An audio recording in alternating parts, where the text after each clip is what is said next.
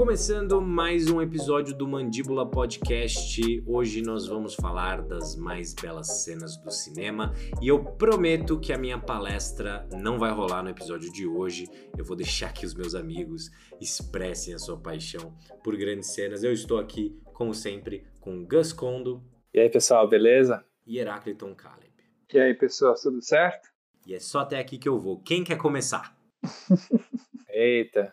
Não vai ter palestrinha, então, hoje. Sem palestrinha hoje, galera. Hoje, é, hoje falou... é nosso dia, hein, Heráclito? Até minha mãe falou que eu falei demais. E quando a sua Caramba. mãe fala que você falou demais, é sinal de. Né? É, precisa fazer um voto de silêncio no episódio de hoje. Aqui. Caramba. Então você é o último, você é o último. Fechou. Quem vai ser tá o primeiro, Heráclito? Eu, eu posso começar. Eu Vou trazer aqui o filme que me fez gostar de cinema, cara. Vocês já sabem que filme é esse? Qual filme é, Gus? Caramba, Shawshank Redemption, não lembro o nome. É. O Sonho, o Sonho de Liberdade, Sonho de Liberdade. Lembrava o nome original. Cara, esse filme conta a história do Tim Robbins, né, que é o Andy, e ele, ele é mandado para prisão por um crime, vamos dizer assim. Ele é mandado para prisão e na prisão ele encontra o Morgan Freeman. E o Morgan Freeman, eles firmam uma amizade muito boa, assim, muito interessante. Só que o grande lance é que o Andy, ele, ele coloca todas as suas habilidades de negócios para poder se dar bem na prisão. E aí, meu amigo, ele começa a trabalhar para o diretor da prisão. Ele começa a trabalhar para o diretor da prisão, ele tem acesso a uma sala que tem vários equipamentos, tem livros, tem é, toca-disco, tem um monte de coisa. E um dia, cara, ele faz uma parada assim que eu acho muito emocionante, que é uma das mais belas cenas do cinema. O que, que ele faz? Ele coloca um disco para tocar e ele coloca no alto-falante. Ele projeta esse som para a galera que está na prisão e que não ouvia música há muito tempo. E aí tem uma cena que é belíssima, assim, ele se tranca naquele, naquela sala, os guardas ficam batendo na porta e ele aumenta o volume dessa música e mostra os, os prisioneiros assim ouvindo essa música, sabe? É uma música italiana e aí vem a narração do Morgan Freeman falando que ele não sabia o que as vozes italianas estavam falando, mas aquela sensação o deixou livre. E aí, cara, é de arrepiar, assim. Eu acho. Quando eu vi isso, eu falei, meu Deus, olha a potência do cinema, né? Da contação de história, de como uma história pode ser bem contada e pode tocar a gente, né? Essa sensação de liberdade, né? Que vem através da arte, né? Então tem duplamente esse sentido da arte, esse sentido do cinema revelar essas histórias e no caso da música enquanto arte proporcionar uma certa liberdade. Então acho que essa cena é uma das mais belas cenas e aí os detentos, os prisioneiros ficam ouvindo aquilo, tentando entender. Imagina você ficar vários anos sem ouvir uma música e de repente você escuta uma música, uma melodia, sabe? E aí os guardas conseguem quebrar a porta, eles entram na porta, só que aquela situação já foi consolidada, né? Acho que aquele momento de liberdade, tanto do Andy, do Tim Robbins, quanto dos prisioneiros, já aquilo já aconteceu. Eu acho que é um dos momentos mais bonitos, assim, que eu me lembro. Foi o filme que me fez gostar de cinema, então eu tinha 14 anos, então imagine um adolescente, né, que não tem muita paciência, que não tem muita concentração, imagine quando é tocado por uma cena assim, né? Acho que isso revela a potência que o cinema, que uma boa história tem. Nossa, muito bom. Eu lembro dessa cena. Ela foi até parodiada né, em alguns desenhos, no Family Guy. Eu lembro que tem uma, uma recriação. Mas, cara, eu fico pensando essa cena, você falando assim, é muito doido porque a, a sensação que ela causa é meio parecida com é, você ouvir a música num momento inesperado, talvez. E aí, tipo, eu sinto muito isso quando toco alguma música que em algum filme e que eu não tô esperando, ou que ela é muito bem escolhida e, tipo, dá um arrepio assim na pele, sabe? Uhum. Eu sinto muito essa sensação. Isso acontece muito, sei lá, com uma cena, com uma música da infância, né? Que aquilo vai trazendo, vai vai recriando aquela cena, aquele momento na sua, na sua mente. Comigo rola muito isso com cheiro e com música. Às vezes eu escuto uma música, eu lembro de tudo, cara, como aconteceu, eu lembro dos sentimentos, das pessoas. Então acho que tem isso, assim, tem essa força, né? E não à toa que o nome do filme é a Redenção, né? Redenção de Shawshank, né? É verdade. É, eu acho que tem um pouco isso, assim. Nesse momento, pelo menos para mim, é quando ele, ah, ele se redime de alguma coisa. Vamos lá, acho que eu vou trazer já de cara o, o filme, meu filme favorito. Já falei dele várias vezes aqui, que é o Lost in Translation, Encontros e Desencontros, da Sofia Coppola. E a cena que eu escolhi é justamente a cena final do filme. Então peço desculpas já se eu for dar spoiler para quem não viu, mas eu acho que não vai estragar a experiência. Então, na cena final, para mim é uma cena, é um dos finais mais bonitos do cinema, na minha opinião, porque eu acho que ele faz o que grandes finais fazem, né? Pelo menos na minha opinião. Ele consegue sintetizar todo o filme em um só momento. Eu acho que essa cena final tem esse poder porque a história é sobre essas duas pessoas, né, que estão perdidas é, no Japão e elas acabam se encontrando, se conectando. E a cena final, ela meio que resume isso porque os dois estão no meio da rua, assim, tipo, uma multidão de gente em volta, de desconhecidos, pessoas passando, é, indo pro trabalho, voltando, e os dois parados ali no centro da imagem, sabe? É, se despedindo, né? E aí o que, o que pega nesse momento é quando o personagem do Bill Murray, ele fala uma coisa no ouvido da personagem da Scarlett Johansson. E a sacada genial é que a gente, como espectador, não consegue ouvir o que ele tá falando, sabe? Então, para mim é um momento muito bonito, e é porque ele é muito íntimo, assim, eu, eu sinto.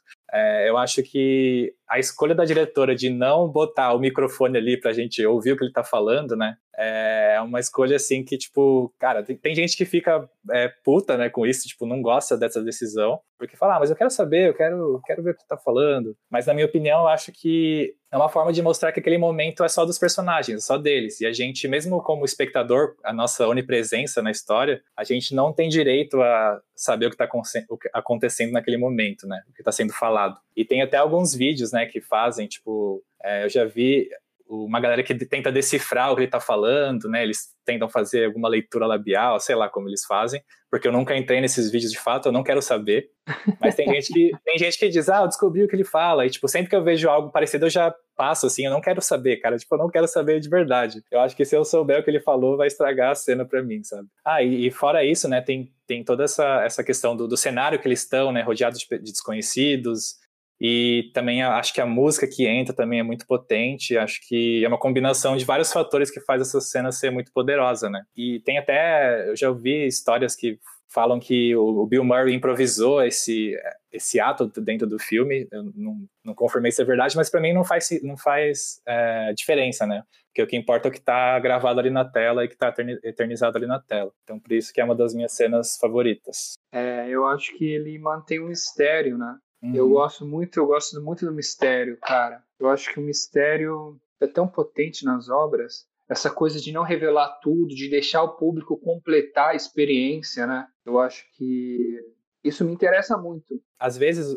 aquilo é expresso só que de outras formas, né? Não só verbalmente.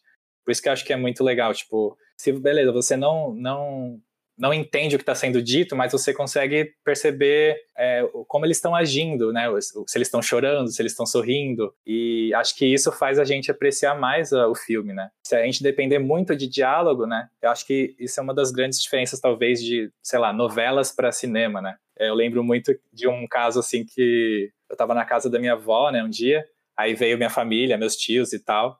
A minha avó falou: ah, vamos jantar, pessoal. Aí, minha tia falou: ah, vamos, deixa a TV ligada pra gente ficar ouvindo a novela. Aí eu lembrei muito disso, né? Eu sempre lembro desse, desse caso porque, tipo, isso mostra como as novelas, né, especialmente essas novelas de TV, né, da Globo e tudo mais, elas são feitas para você contar tudo no diálogo. Então você consegue de fato ouvir a novela. Tipo, você consegue ouvir entender tudo que vai acontecer, né? Qual personagem tá traindo qual, quais são os conflitos e tudo mais. E aí eu acho que o cinema, assim, pelo menos o cinema quando que eu acho bem feito, que eu gosto, que eu aprecio, ele justamente se baseia muito no mistério, né? Ele depende muito das coisas não ditas, do que não é mostrado, dos vazios, né?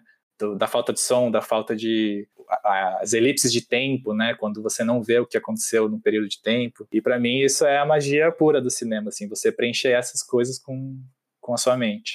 Uhum. E tem isso me lembra uma frase da diretora do Lázaro Felice, não sei se eu já falei, mas é o seguinte: tudo que não se compreende completamente de imediato fica com você, permanece vivo. Hum, sim, essa frase é, é ótima. Isso, né? É isso, cara. Tipo, até hoje essa cena bate em mim porque, justamente porque eu não sei o que eles falaram, sabe? Eu posso criar várias teorias e vai ficar para sempre aqui, sabe? Mas e você, Gustavo? Qual cena você traz aí pra gente? Cara, eu trouxe uma cena que foi uma cena muito impactante, assim, na minha vida. E eu acho que eu até já trouxe ela aqui, já falei sobre aqui no, no Mandíbula, mas como a gente faz essa conexão né, entre o que a gente ama é, e, e as listas, né? Eu acho que uma das cenas mais marcantes assim do cinema recente, na minha opinião, foi a cena da dança em Blue Valentine, quando o personagem do Ryan Gosling tá com a Michelle Williams, né? Eles estão caminhando pela cidade e eles param assim de frente para uma lavanderia que tem um coraçãozinho pendurado na porta. Eles se conectam ali, né? Ele ele conta para ela um talento e ela conta outro, né? Então ele toca e canta ali e ela sapateia. E eu sempre achei essa cena muito bonita, sabe? Além da música que também foi usada no trailer, né? Eu sempre achei essa cena muito bonita, assim, de, de, de uma conexão real, né? E eu sou apaixonado por atores, né? Atores, atrizes. Eu acho que é um trabalho muito complexo, muito complexo. E, e você conseguir parecer natural é surreal, né? Que a gente tem, a, a, a gente tem esse objetivo, né? Tentar parecer real alguma coisa, né, na ficção. E eles alcançaram assim o que eu considero ser um, o nível máximo. É a melhor interpretação dos dois na minha concepção. E é uma cena que ela veio do jogo, da brincadeira, né? Porque o diretor falou assim: "Você tem um talento e você não pode contar para ela" e vice-versa, né? Então eles desenvolveram esse talento durante um tempo e naquele dia eles estavam ali aí o diretor disse pro Ryan Gosling, pergunta para ela se ela tem um talento. Aí ela começa a sapatear e ele fala: "Ah, você sabe sapatear?" Aí o Ryan Gosling fala: "Então eu vou tocar e cantar". E o próprio ator, o Ryan Gosling, ele posiciona ela, né? Porque ela tava de costas para a câmera. Aí ele pega e fala: "Não, não, fica aqui, ó, fica onde está o coração". E, cara, é muito legal, né? Porque ele dirige a cena como ator e o diretor tinha, teve a sensibilidade gigantesca, né? De se adaptar ali também, a atriz também, o jogo, né? Dentro da atuação, tem muito jogo do sim, né? Pô, você topar as ideias do teu companheiro ali, porque vocês estão mergulhando juntos dentro daqueles personagens.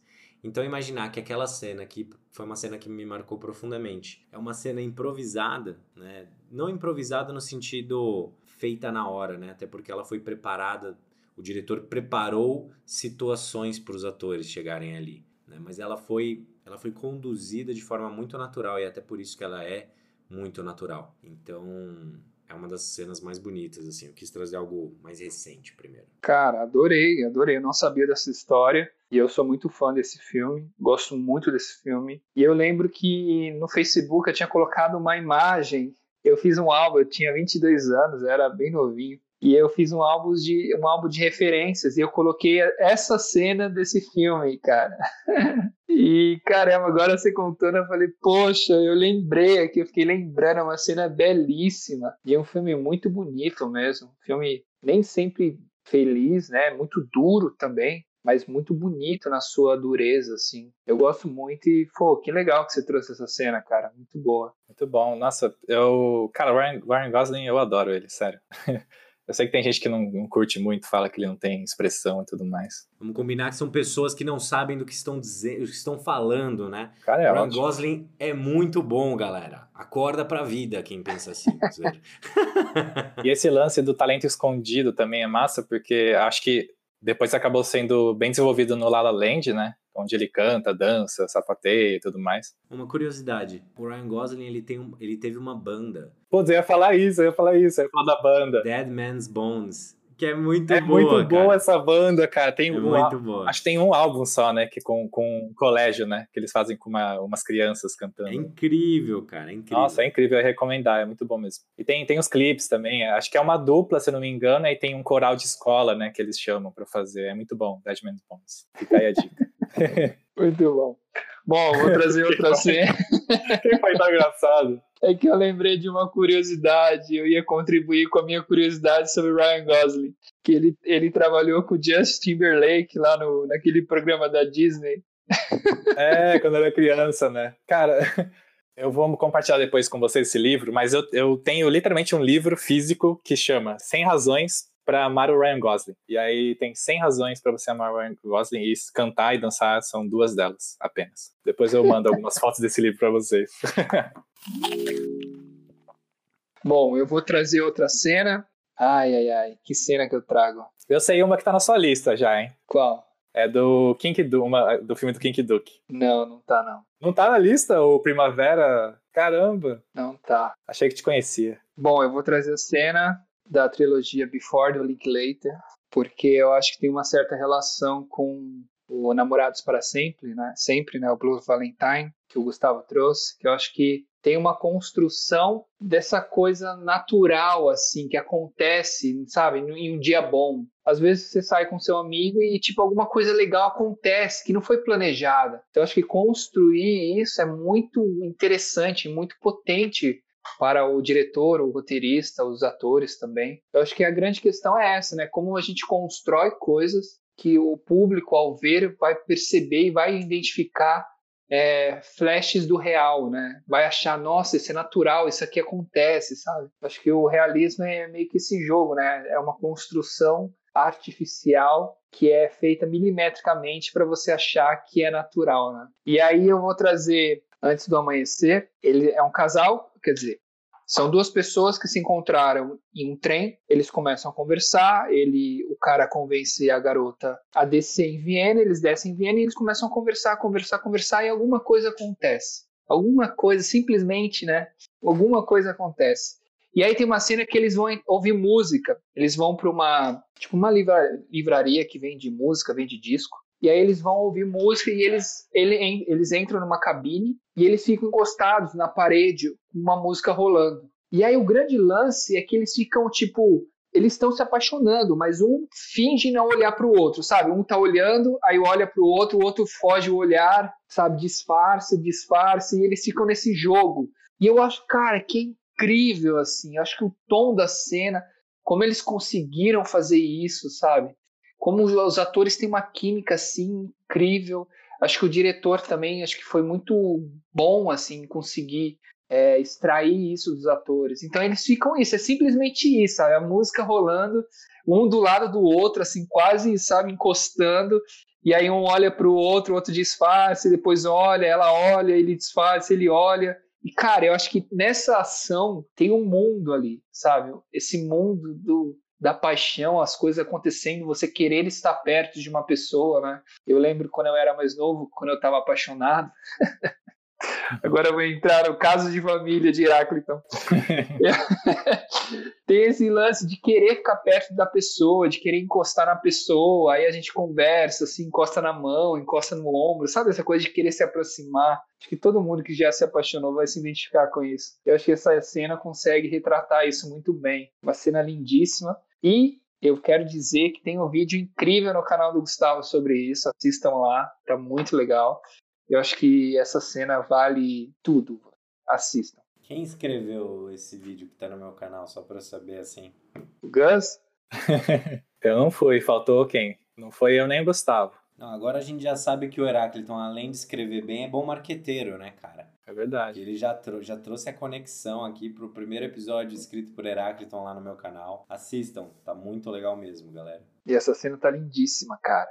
Vocês lembram dessa cena? Tipo, isso aconteceu, também marcou vocês? Cara, eu acho, eu acho interessante como a gente. Nós só trouxemos até agora filmes que estão muito mais no, na relação com o mundo real Exato, do que com o mundo isso. lúdico, né? Então, eu acho que isso é muito interessante, cara. Eu li, eu li recentemente uma coisa que eu achei bem marcante, né? Que nós sentimos os filmes, né? nós nos relacionamos com os filmes através de sentimentos. E nós sentimos os arquétipos através é, de sensações físicas. Então é muito interessante isso, né, cara? Porque, por exemplo, é, quando a gente vê o Hannibal Lecter né, em O Silêncio dos Inocentes. Você sente ali medo, você sente angústia e até mesmo pode sentir uma curiosidade, né? Porque você sabe que você está seguro assistindo.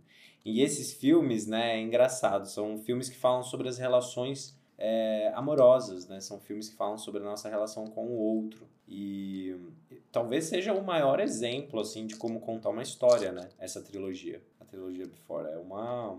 Como contar uma história romântica, como contar uma história que vai além do romance, né? Eu acho que eu não aguentaria uma trilogia do Blue Valentine. É muito acho Blue pesado. Valentine, Blue Valentine vai pro pesado, assim, né? Mas eu gosto muito, assim, como, como essa trilogia é um retrato, é, é um recorte de grandes momentos, né? de momentos muito verdadeiros, assim. E os três filmes são, que a gente falou até agora, né? São filmes onde os diretores, eles mais do que tentarem colocar a visão deles, eles iniciaram e, e construíram né, um jogo de troca com os atores. Então isso é muito legal, cara. Eu já, já vou propor aqui um episódio sobre o Linklater, hein? Boa. O Gustavo comentou, né, que todos os filmes que a gente trouxe até agora estão muito mais presos à realidade. Então acho que eu vou puxar algum da minha lista aqui que foge um pouco, talvez, disso. A cena que eu trouxe é a cena final de O Show de Truman, que é quando o Truman, ele chega naquela parede, né, aquela parede falsa que tem... Você vê tipo um céu azul e, e com várias nuvens, só que é falsa, né, é uma imagem. E aí ele chega com o barco ali, o barco fura a parede, ele vê que é de mentira. E, tipo, do, no meio daquela, desse cenário bem onírico, assim, até um cenário parece meio que um sonho, né? Tipo, ele tá. tem água embaixo e essa parede. E aí ele encontra uma escada, né? E aí essa escada ela sobe para uma porta. Uma única porta no meio dessa vastidão, né? E essa cena eu acho linda é, por vários motivos, né? Tanto esteticamente, assim, visualmente, quanto simbolicamente, né? Porque simbolicamente eu acho que ela representa, claro, né? Tipo, ele, ele tá finalmente saindo daquele. É, dessa prisão, né? Entre aspas. E tá, tá saindo da caverna, né? Digamos. E visualmente também é muito lindo, assim, porque ela até lembra um quadro. Ela foi inspirada, né? Num quadro do Magritte, que é exatamente assim: é uma parede com uma escada encostada nessa parede. E eu acho lindo quando, como o Truman ele, ele sem entender muito o que tá vendo ali, ele vai em direção à escada e aí ele começa a tocar na parede, né? E aí enquanto ele sobe a escada, ele vai tocando, vai sentindo, e ele vai ali no tempo dele, sabe? Ele não tá com pressa para sair dali. Ele tá tipo, ele viu a saída, ele vai conseguir sair e ele tá tipo indo, entendeu? E ele vai sentindo e tipo, é como se fosse uma despedida, né, eu sinto, né? Porque putz, o cara já viveu todos os anos da vida naquela mentira e ele tá finalmente tendo a chance de sair. Então eu, eu, sinto muito como uma, uma despedida, de certa forma. E aí ele chega na porta, finalmente, e ele diz o, o, o a frase de efeito dele, né? Caso eu não veja você, é, bom dia, boa tarde, boa noite, agradece e sai pela porta, sabe? Então essa cena é, é absurdamente linda, assim, para mim. Eu sempre... Eu fiquei pensando, né, quando a gente falou do tema, é, as cenas mais bonitas é, do cinema, eu pensei, quais cenas eu colocaria de wallpaper no meu computador, sabe? E essa cena com certeza seria uma delas. Incrível, cara. Eu acho essa cena incrível. Eu acho que esse filme tem muitas cenas incríveis. A cena que ele descobre, a cena que a mulher tá vendendo o, café, acho que é o café, e ele fala: o que, que você tá falando? Por que, que você tá falando assim? Falando com quem? é, tá falando é um clique ali que você fala: opa, Acho que assistir esse filme pela primeira vez é uma sensação incrível, assim, é uma sensação incrível. Tem a cena que ele, quando ele, ele descobre, e aí ele pega o carro, ele vai sair com o carro, aí, tipo, de repente tem um trânsito ali no bairro dele, é muito louco. A cena que, que tem uma cena dramática, acho que o pai dele volta, não tem um lance assim? Tem, tem uma cena toda dramática, assim. É, eles meio que forçaram esse, esse trauma dele, né, da, de, do mar, né, pra ele não fugir. E aí tem toda a história trágica com o pai dele e tal, é bem, é bem forte mesmo. Filmaço. É muito legal que no, na agência de viagem tem um pôster falando quantidade, a quantidade de aviões que caem. Exato. para as pessoas não irem, tá ligado? É, é o design tentando a, a favor do, do sistema, né, de manter ele preso ali. Total. E, cara, essa cena é muito marcante, assim. Eu acho que o Jim Carrey, ele é um artista de mão cheia, né? Então, talvez, assim, me arrisco a dizer que esse é o, o pelo menos na minha opinião, né? É o melhor filme dele, assim, sabe? Ah, pra mim é o melhor filme, sim. É, é, ele tá muito bem, e esse final é maravilhoso. E aquela coisa, né? Eles ficam plantando esse essa despedida, né? Que ele traz para as pessoas, né? O slogan dele.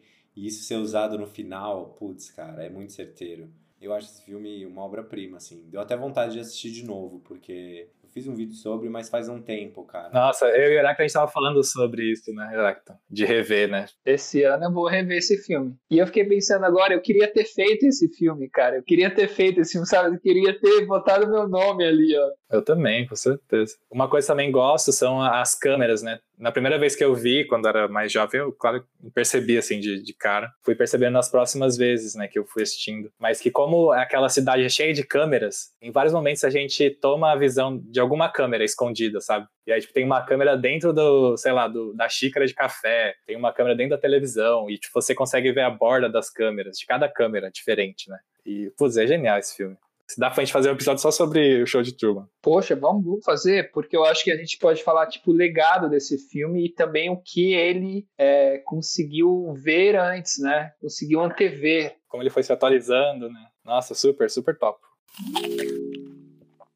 Bom, próximo filme, né? Próxima cena que eu trago aqui para vocês é a cena na Fontana de Trevi em La Dolce Vita ou A Doce Vida, né? O filme do Federico Fellini. É uma das cenas mais famosas, assim, eu acho, do cinema, assim, é uma cena muito emblemática, né? Porque a Fontana é um, um ponto turístico muito famoso e até ficou mais famoso ainda, né, depois dessa cena. E esse filme é um dos meus filmes favoritos, assim. Eu acho que o, o Fellini, ele tinha essa essa esse dom assim de dirigir no caos. E os filmes dele têm essa energia, né? Ele ele cria o caos e a beleza do caos é que quanto mais você gera o caos, quando você faz uma transição e, e vai para a plenitude, o impacto é gigantesco, né? Então, os protagonistas do Fellini têm essa característica, né? Eles sempre estão vivendo é meio que no mundo da lua ou estão vivendo no mundo trágico, né? O mundo é um lugar trágico. E essa é uma cena muito bonita, porque é um filme que fala muito sobre sobre nós, né? Sobre o ser humano, sobre qual é o nosso, o que a gente está fazendo aqui, sobre o vazio existencial, sobre a falta de sentido, né? E aí, dentro desse discurso todo que o filme vai construindo, ele cria aquele momento lúdico onde o homem vê aquela mulher na fontana, ele fica tão enfeitiçado, tão, né, enfeitiçado é a palavra mesmo assim, por ela, que ele entra, ele chega muito perto dela, tenta se declarar, e aí a gente tem um corte seco assim que mostra que amanheceu, a Roma amanheceu, aquela Roma mágica, ela amanheceu e tem um um cara de bicicleta, assim, olhando os dois, o que, que esses dois estão fazendo na fontana. E eu acho aquilo tão bonito, sabe? Porque é exatamente isso que eu acho que os filmes fazem com a gente, né? Nós ficamos ali algumas horinhas olhando alguma coisa, encantados, e aí de repente a gente, opa, já amanheceu, ou já tenho que voltar para o mundo real e tudo mais. E essa cena é muito bonita, né? Eu tive a oportunidade de ir para Roma em 2019 e eu fiquei indo atrás do Fellini, tipo, na Roma inteira. Eu fui no Cinecita e tal, ele tinha o estúdio lá dele mas estar na Fontana foi uma foi uma das minhas maiores realizações assim justamente porque esse filme ele me mostrou que a vida pode até não fazer tanto sentido mas diante de todo o caos nós vivemos aquele momento e ficamos encantados por eles nós temos a, a, a possibilidade de perceber a beleza né, no cotidiano no, no, no momento no agora né, a vida volta a fazer sentido então, essa é a minha cena, uma das minhas cenas favoritas, se não minha cena favorita na história do cinema. Muito bom, cara. Vocês já viram esse filme? Eu não vi. Eu não vi ainda. Eu vou ver, vou ver esse ano. Mas fiquei com vontade. Cara, vocês têm que ver. Verdade, esse ano não passa, hein? Vocês vão pirar, cara. O filme fala sobre arte, assim, e criatividade, sabe? Tem tudo a ver com a gente, assim, é bem, bem bom dá uma bad. Eu sei que vocês gostam só de ver filme light, né?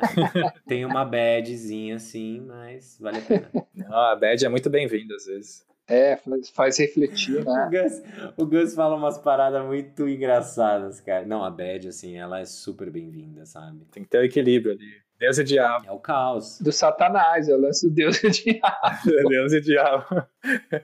É isso aí. Ele gosta de flertar com isso, com essas forças obscuras, entendeu? Mas o cinema ele tem esse lugar, né, cara, de muitas vezes assim você você vai e começa a assistir um filme e de repente esse filme faz você refletir sobre uma coisa que, sabe, é por isso que eu não, não incentivo as pessoas a assistirem mais do que um filme por dia. Eu já acho um filme por dia muito, sabe? Porque você tem que deixar o filme fazer o trabalho dele, cara, dentro da sua cabeça. Tem que sabe? marinar.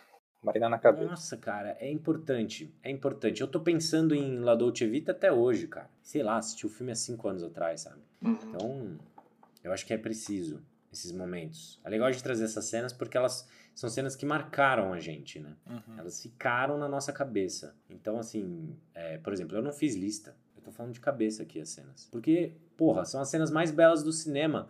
Então tem que ser a cena que não saiu da minha cabeça, cara. Se saiu da minha cabeça, não me impactou para esse negócio aqui agora, né? Porque a gente está fazendo aqui. É, eu tive uma ideia agora, te ouvindo. A gente poderia até fazer um episódio, porque você falou isso de, de repente, só assistir um filme por dia, né? E eu fico pensando que exatamente por isso que eu não maratono as coisas. Por exemplo, eu estou assistindo Twilight Zone, eu assisto um episódio por dia e, e tá tudo bem. Eu não sinto essa ânsia de ver vários, porque eu gosto de pensar, deixa aquilo, sabe, entrar em mim. Eu gosto de refletir, aí eu assisto à noite, de manhã no outro dia, eu tô tomando café, eu fico pensando, eu falo, cara, nossa, pode crer, ele fez isso, sabe assim?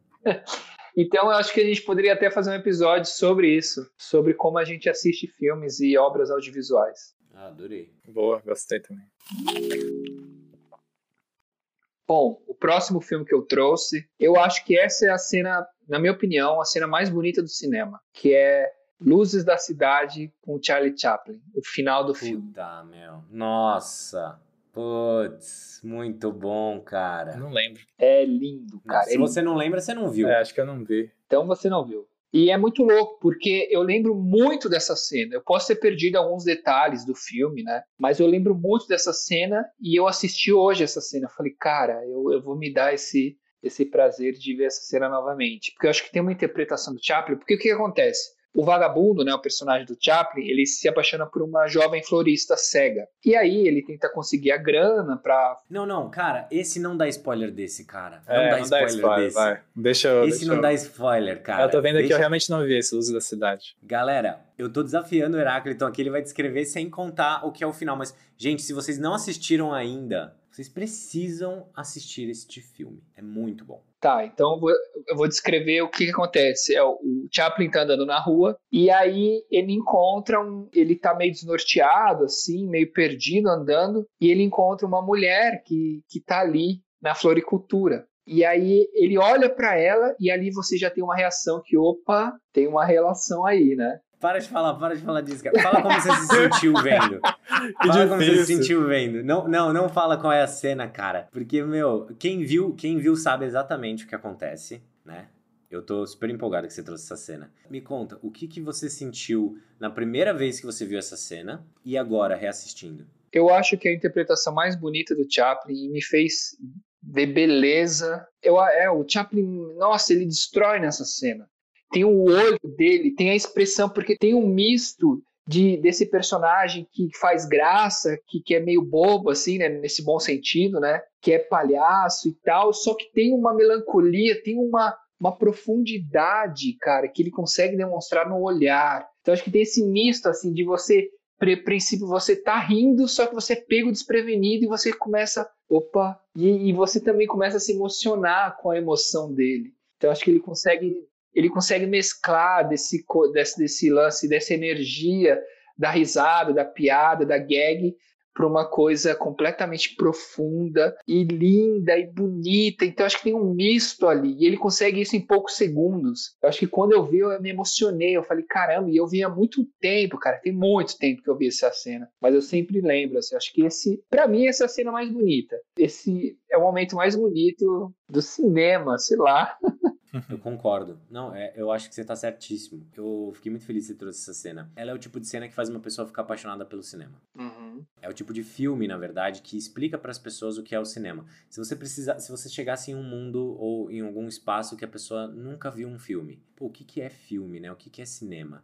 Cara, com o avanço da linguagem cinematográfica, com o, o, o som, né? Então as falas, os diálogos, o cinema ele deixou de ser tão global. Ele começou a ser muito mais, muito mais fechado, assim, né? Então, pô, tem os filmes feitos no Brasil, cara, o impacto que esses filmes têm no Brasil e sei lá, quando você levar ele na Coreia do Sul é outro, porque são culturas muito diferentes e a cultura está atrelada ao filme, né? De, um- de uma forma muito forte. Isso não é ruim. Mas, se você precisasse mostrar para uma pessoa qual é o poder do cinema, o poder de uma boa história, você tem que mostrar Chaplin, cara. Porque é o cinema da forma mais pura possível, né? E, e o Chaplin, ele foi à frente do tempo dele porque ele conseguia fazer justamente isso que você falou. Ele conseguia não só fazer o que o público e, o, e todo mundo esperava na época, né? Que eram as graças, né? As cenas divertidas e tudo mais. Mas ele conseguia trazer emoção. E talvez tenha sido o maior contador de histórias que já trabalhou com uma câmera em toda a existência do cinema. né? Porque o cinema não é uma arte tão antiga assim, se você coloca em comparação com as outras. Mas se você fosse falar, né? Existe o debate, pô, qual que é o seu diretor favorito ou qual que é o melhor diretor da história? Cara, sempre vai ser uma opinião muito pessoal. Geralmente é uma opinião muito fundamentada pelos filmes que a pessoa assistiu ao longo da vida e tudo mais. Mas se fosse para cravar, qual é o melhor? É o Chaplin, porque o Chaplin ele conseguiu contar histórias muito bem contadas, né? Narrativas incríveis assim. Quem quiser aprender a escrever história tem que estudar Chaplin. Ele conseguiu criar um personagem que é universal, né? Então é um personagem que ele tem diversos arquétipos dentro dele. Não é só um herói, não é só um vagabundo. Ele, né, ele passa por várias situações, então é um personagem incrível, extremamente profundo. E ele sabia muito bem fazer esse jogo, né, cara? Essa brincadeira dentro das histórias. Então ele não criava só um drama, ele cria um drama, ele pega uma comédia, e aí, cara, ele constrói uma, o filme inteiro que é um drama, mas com um tom de comédia, no final ele vem e te entrega essa cena aí. E ele é um gênio, cara, ele é um gênio. Eu tenho um, um projeto e um sonho que é ter todos os filmes do Chaplin sem direitos autorais e fazer um documentário de horas do Chaplin, saca? Tipo, e aí você tá ouvindo aí agora e pensa, caraca, vou roubar essa ideia. Pode roubar, não tem problema. Esse cara, ele é tão profundo, o trabalho dele é tão único, é tão gigantesco, que mesmo que todos os cineastas do Brasil decidissem fazer um filme sobre o Chaplin, nós teríamos, sei lá, vai, mil cineastas fazendo um filme sobre o Chaplin. Nós teremos mil filmes diferentes. Então, assim, putz, Fiquei muito feliz que você trouxe, cara. Inclusive, eu tenho um quadro do Chaplin aqui. E você ter lembrado dessa cena me, me lembrou muito desse compromisso, cara. Que é, é, é preciso estudar Chaplin de forma profunda para entender como contar histórias no cinema. Uhum. Boa, boto fé. Acredito muito nisso. E essa cena. Ah, cara, é o cinema ali. É o cinema. O Gus, o Gus não viu a cena, né? Ficou boiando. Mas. Não, deu pra sentir tudo aqui. Vai assistir. Vai assistir que você vai pirar, cara. E assiste o filme, né? Não a cena. É, o filme, né? É, do Chaplin acho que eu só vi Tempos Modernos e O Ditador, que são muito bons também. Sorte a sua. Tempos Modernos eu vi na aula, aula de Sociologia do colégio, então... Você tem uma oportunidade única. Eu tava até falando com um seguidor meu hoje que me falou que nunca assistiu Poderoso Chefão. Às Uau. vezes as pessoas vêm, né? Elas falam assim, poxa meu, me sinto um merda, não assisti Poderoso Chefão ainda, ou sei lá, não conheço algum artista que todo mundo conhece. Cara, não, não, não, você tá olhando pelo lado errado. Você tem que olhar da seguinte forma: tem pessoas que gastariam todo o dinheiro que elas têm para poder pra ter esquecer, a né? experiência né? de assistir pela primeira vez uma obra-prima. Né? Então, assim, eu falei para ele: meu, se dê esse presente, você vai assistir uma obra-prima. Evite spoilers e vai que vai. Cara, é, mas tem obra-prima não, obra-prima não é estragada por spoiler, cara. Spoiler não consegue nem chegar perto de, de estragar a experiência de uma obra-prima. Tirando ladrões de bicicleta, hein, Heráclito? Tirando ladrões de bicicleta. É, não, não vai dar spoiler esse realmente, desse. Esse realmente não pode ter. Mas que legal isso que você falou, cara. Eu boto muita fé nisso também. É, a pessoa tem que olhar por esse lado, cara. Ela tem a chance. Quantos filmes eu queria esquecer completamente para assistir novamente pela primeira vez, sabe? Uhum, sim. Muitos filmes, assim. Enfim, diz aí, Gus. É, eu trouxe 2001, é, uma Odisseia no Espaço. É, é, muito difícil, né, escolher, porque, cara, o filme todo são cenas memoráveis, né? Mas tem uma cena específica que me marcou muito, é, que é aquela cena dentro da nave em que um dos tripulantes está, tipo, correndo. E aí ele tá, tipo, correndo como se fosse numa roda, assim, né? Nossa! A câmera fica estática e a roda girando. Parece até, tipo, aquela roda de hamster, né? Uhum.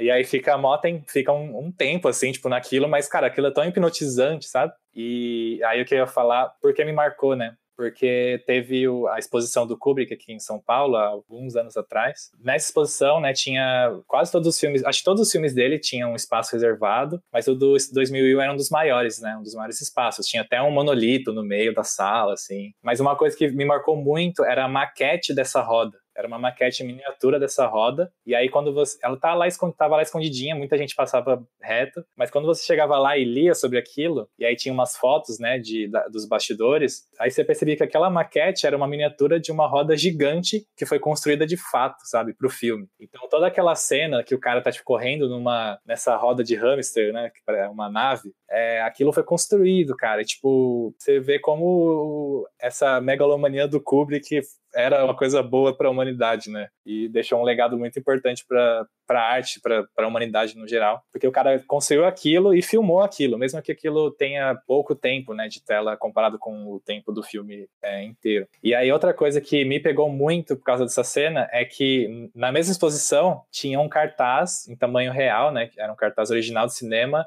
é, que para mim é um dos, meu, um dos meus cartazes favoritos da vida, assim, um dos cartazes mais lindos que eu já que eu já vi, que eu quero muito ter uma cópia original, sei que vai ser difícil, mas que é o cartaz de 2001 e que, e que tem essa cena da roda, né? Tem a cena da roda e a única diferença é que, em vez do, do cara correndo, é o astronauta, né? E esse cartaz, para mim, é muito hipnotizante, assim, porque, tipo, você começa a associar, né? A cena com a construção daquilo na vida real e com o cartaz que é ilustrado, né? Não é uma não é uma foto, é ilustrado e aí tipo você começa a ver a imensidão daquele projeto, né? Que foi o filme, né? Do 2000, 2001. E essa imensidão ela conversa muito com a proposta do próprio filme, né? Que é falar sobre a imensidão do universo, da humanidade e até hoje assim é uma cena que tá marcada, cravada no meu coração, assim e na mente também. Eu acho essa cena incrível e quando eu assisti 2001, eu fiquei com a sensação que era o filme que tinha os mais belos planos que eu já vi, sabe? Tinha planos belíssimos, assim, acho que muito bem fotografado, muito bem pensado cada plano. E recentemente eu vi como eles fizeram essa cena, né? Com essa, essa construção. E tava até falando de outros filmes que também fizeram esse tipo de você nem como chama isso, esse tipo de cenário assim que, mo que se movimenta e o cara filma. É uma coisa única, né, pro filme, né? Tipo, cada o filme precisou daquilo pro filme, depois não existia mais para outras coisas, para outros motivos. Uhum. E outros filmes também usaram, construíram é, esse tipo de cenário, como a Origem, a cena que eles caminham na parede. É vocês verdade. lembram disso? E aí eu vi, eu, uma coisa que eu gosto muito de fazer é ver, tipo, páginas, sei lá, no Instagram, que revelam como os filmes são feitos. Eu piro nisso, eu fico horas vendo, cara, eu fico horas, eu adoro isso. E aí tem um que compara, assim, mostra 2001, mostra a origem, mostra um clipe de uma cantora, como eles construíram isso e como eles gravaram. E eu fico encantado com isso, cara. Eu acho que ah, é muito incrível, né? Você vê por trás. É um, já é uma experiência incrível você assistir dentro do filme e o por trás, os bastidores também, né? Exato, cara. Sim, eu acho muito legal também que assim, o 2001, ele foi um filme que enquanto eles escreviam o roteiro, eles já estavam gravando o filme, porque o Kubrick, ele não tinha resposta, ele tinha perguntas. E algumas dessas perguntas já foram levando eles a produzir, porque eles sabiam que para solucionar de maneira técnica o que eles queriam ali, eles precisariam ter quase que um processo científico ali, né? Os especialistas, os pessoal de fotografia, da arte, né? Todos os artistas por trás de um filme, eles se dedicaram ali durante 4, 5 anos a criar 2001 Uma Odisseia no Espaço e eles criaram assim um avanço, né?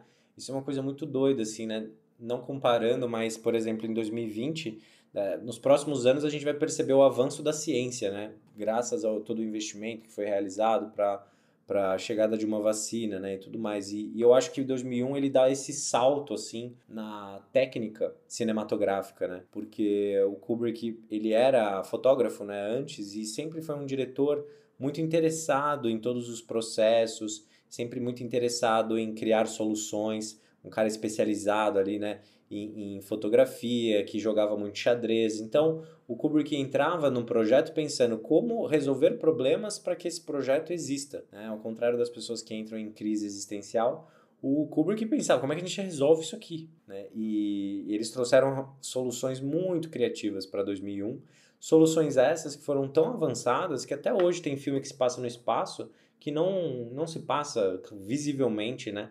Não, não, não tem ali qualidade visual. Cara, eu não consigo conceber que 2001 é, de, é tipo dos anos 60. 1968. Cara, isso é muito no mesmo absurdo, ano que velho. No mesmo ano que Planeta dos Macacos, é, que também é um grande clássico, mas é muito legal colocar um filme do lado do outro ali para você ver a diferença. É, ele envelheceu um pouco mais, né, em relação a... Envelheceu... Não, 2001 não envelheceu, cara. Não, o Planeta dos Macacos, Planeta dos Macacos. Sim, sim. Não, eu tô falando que esse, esse é a grande questão. 2001 não envelheceu. É, não envelheceu. Você vê e hoje nenhum outro filme conseguiu chegar naquele nível. Gravidade do Quaron, que na época era, nossa, tá incrível. Assiste hoje, é horrível. Envelheceu mal. Cara, É, é tosco. É verdade, cara. É visível ali que tá rolando um efeito visual, sacou? Porque os nossos olhos, eles avançam com muita velocidade, né? Então, assim, o Gollum, no primeiro, no, no segundo Senhor dos Anéis, né? Quando ele aparece, naquela época era inacreditável. Uau, que tecnologia. Se assiste hoje, tá bem claro, né? Que são os efeitos especiais. Os nossos olhos se adaptam muito rápido. E é por isso que os diretores que fazem as coisas de forma prática, né, eles não usam os efeitos é, especiais da época, os filmes deles ficam mais eternos, né? Eu acho que o Kubrick levou isso assim a, ao mais alto nível possível. Até por isso depois os outros filmes que ele fez são filmes bem mais sussas, né? Tipo, Laranja Mecânica é um filme sussa de fazer, né, no ponto de vista técnico. Muita cena gravada em Londres, né? O próprio Iluminado também, pô, é tudo real, tá tranquilo, né? Ele, ele nunca mais quis fazer uma parada muito Pô, mas o, Ele ia fazer o Iluminado tem o banho de sangue no corredor, que é foda também. Mas é prático, né? É, é prático. Cara, pra quem fez 2001, um banho de... O negócio, é, simples, aquele, é, exato. aquele negócio é, é- é- é piece of cake, né? Como eles dizem. E tem também, é é claro, ele ia fazer o AI, Inteligência Artificial, né? Que acabou sendo um filme dirigido pelo Spielberg. Mas, putz, depois de muitos anos. né? Ah, na exposição tinha os, os- as artes de conceituais do filme que ele ia fazer. Nossa, ia ser muito foda se fosse pelo do Kubrick. E é muito louco pensar que eles chegaram na conclusão que o Kubrick chegou na conclusão que quando ele teve a ideia, quando eles criaram as artes conceituais para o AI, a tecnologia não estava pronta. Então olha como é louco, ele tinha o discernimento de dizer, para 2001 eu consigo, para esse aqui ainda não dá, mas um dia a gente chega lá. É muito louco isso. E eu acho que mesmo pelo Spielberg, eu acho um filmaço, cara. Ah, eu também gosto, eu adoro. Ah, eu acho que eu acho que o Spielberg cagou né, na- no filme do Kubrick, cara. Ô, louco. No final. Ah, muito, muito. É muito Spielbergiano o filme. Tinha que ser, tinha que ser Kubrickiano na parada, entendeu?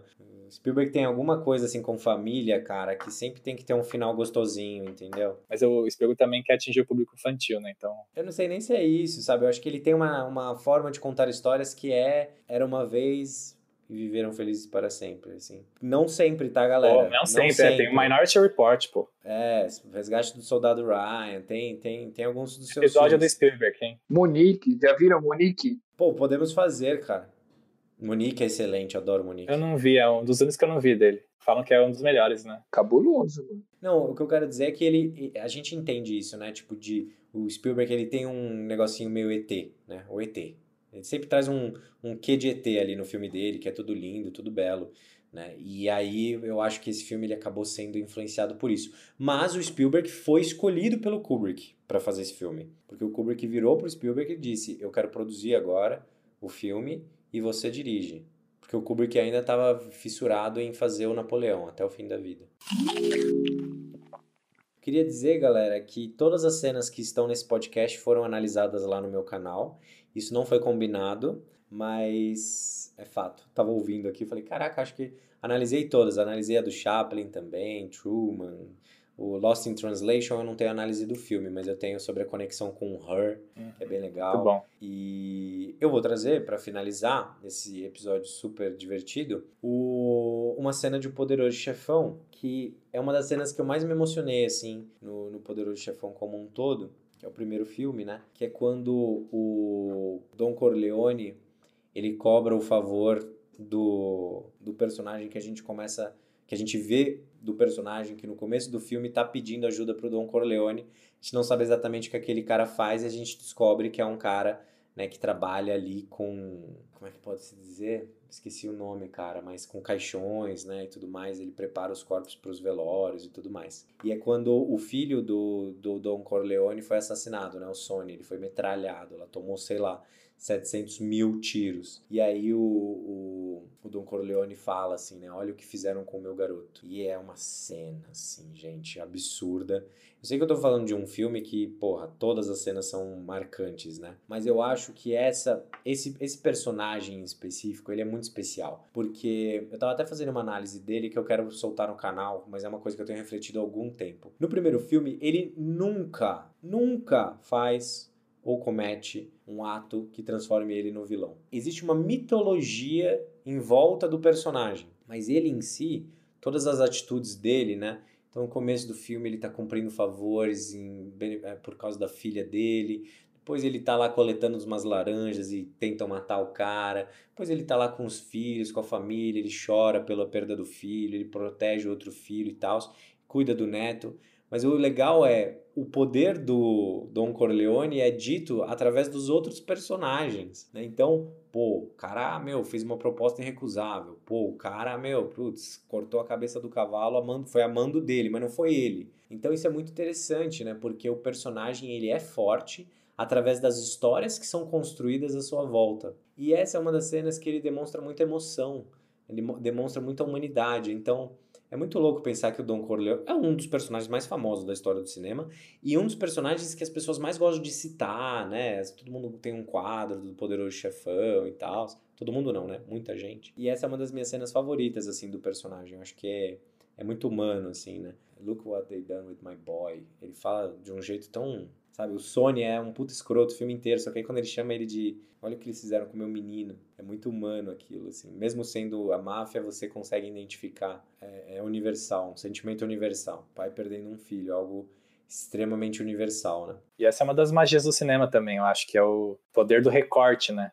Você, ele, justamente o recorte que ele faz nessa etapa da vida dele em que ele já está muito mais ali familiar, né, não está mais cometendo os crimes de fato. Isso influencia como a gente vê o personagem, né, também. Sim. Eu acho que o cinema é isso, né, cara? Uma sequência de boas escolhas ou más escolhas, né? E essas cenas que a gente trouxe aqui hoje são escolhas in incríveis, mas é legal dizer que essas cenas elas só são poderosas graças a uma construção dentro do filme, né? Tipo, não é uma as cenas não funcionam por si só assim elas não teriam um poder dramático que elas têm, né? Porque essas cenas, eh, principalmente as que, a gente, que nós trouxemos, assim, que são cenas finais dos filmes, né? É plantada uma sementinha ali no começo, né? às vezes essa sementinha... É verdade, né? A gente não trouxe é, cenas iniciais, né? Não, mas, mas, pô, poderia falar rapidamente, pô, a primeira cena de Bastardos Inglórios, a primeira cena do próprio Poderoso É, Chefão. dá pra fazer um episódio, hein? Melhores aberturas. Dá pra fazer. Melhores, Melhores aberturas. produções, é. Vamos fazer. Mas eu adorei esse episódio, galera. Foi muito legal ouvir as cenas mais belas no ponto de vista de vocês. Eu só quero dizer que eu tô morrendo de vontade de rever vários filmes agora. O Gustavo tava falando do Poderoso Chefão e eu falei, caramba, velho. Nossa, eu também, ano, cara. Esse ano eu preciso rever a trilogia, porque eu gosto dos três filmes. Podem falar o que for, Sim, eu gosto eu dos gosto três também. filmes. E eu vou com os três filmes pro caixão, sabe? Tô, tô fechado. E eu não vou ver, eu não vou ver, eu não vou ver o, a o corte novo do terceiro. Não vou ver. Ah, eu queria ver, tô curioso. Falaram que o Coppola mexeu no final. O final é a melhor coisa do filme, porra. Caramba. Estou curioso para ver o corte, sim. Eu vou ver, óbvio que eu vou ver. Eu sou oficiado nessa porra, vou ter que assistir. Mas é um erro, tá, galera? É um erro esse negócio de ficar mexendo demais. É, aí, também acho. Não tá com nada, entendeu? Mas Cara, ah, inclusive, Heráclito, você falou isso, me veio uma coisa que eu quero compartilhar com vocês. Eu tô construindo uma lista que a ideia é que ela seja a lista dos filmes que fazem as pessoas se apaixonarem pelo cinema. Então, assim, só os clássicos. As pessoas me perguntaram assim, quais filmes você tá mais ansioso para assistir em 2021? Eu coloquei os clássicos. E não só os clássicos de um país, né, cara? Eu quero descobrir quais são os clássicos mundiais, assim. O que seria um clássico, né? Não no sentido de do, do design do filme ser clássico, mas o filme ele vence, ele passou no teste do tempo, sabe? Ele, ele continua poderoso, ele continua muito forte e tal. E é isso, queria compartilhar com vocês e gerar já essa expectativa, né? Porque eu não sei se eu vou compartilhar todos os filmes com a galera, tá? Vai ser uma coisa aí que eu vou fazer aos poucos. Mas é isso. Galera, muito obrigado por terem ouvido o nosso episódio. Vocês viram que a minha palestra hoje ela foi reduzida, né? Daqui a pouco eu tô só nos 18 minutos, tipo TED Talks. em algum momento a gente chega ali num tempo ideal para vocês. Muito feliz de ter compartilhado com vocês mais esse episódio. Sigam a gente lá nas redes sociais. Vocês encontram a gente no Mandíbula Pod. Você também pode me encontrar no Instagram, arroba Passa aí o Instagram de vocês, galera, porque todo mundo aqui cria o seu conteúdo à parte também, né? Então vocês podem seguir a gente lá. Meu Instagram é Heracliton Caleb, com H. Mas joga, sei lá, Heracliton que você acha lá. E eu tô sempre falando de processo criativo, escrita, roteiro e cinema, faço minhas listas. Então bora conversar sobre cinema. Bom, e o meu é Gus Condo, com K, e também escrevo no Cinelayer, que falo de design e cinema. E lá dá pra ver uns cartazes que eu fiz, e também, igual meus amigos aqui, adoro falar sobre cinema e é isso. E a forma mais fácil de você encontrar a gente é indo lá no Instagram do Mandíbula Pod, porque no perfil, na descrição ali tem o link para os nossos perfis. Beleza, galera? Muito obrigado. A gente se encontra no próximo episódio do Mandíbula Podcast.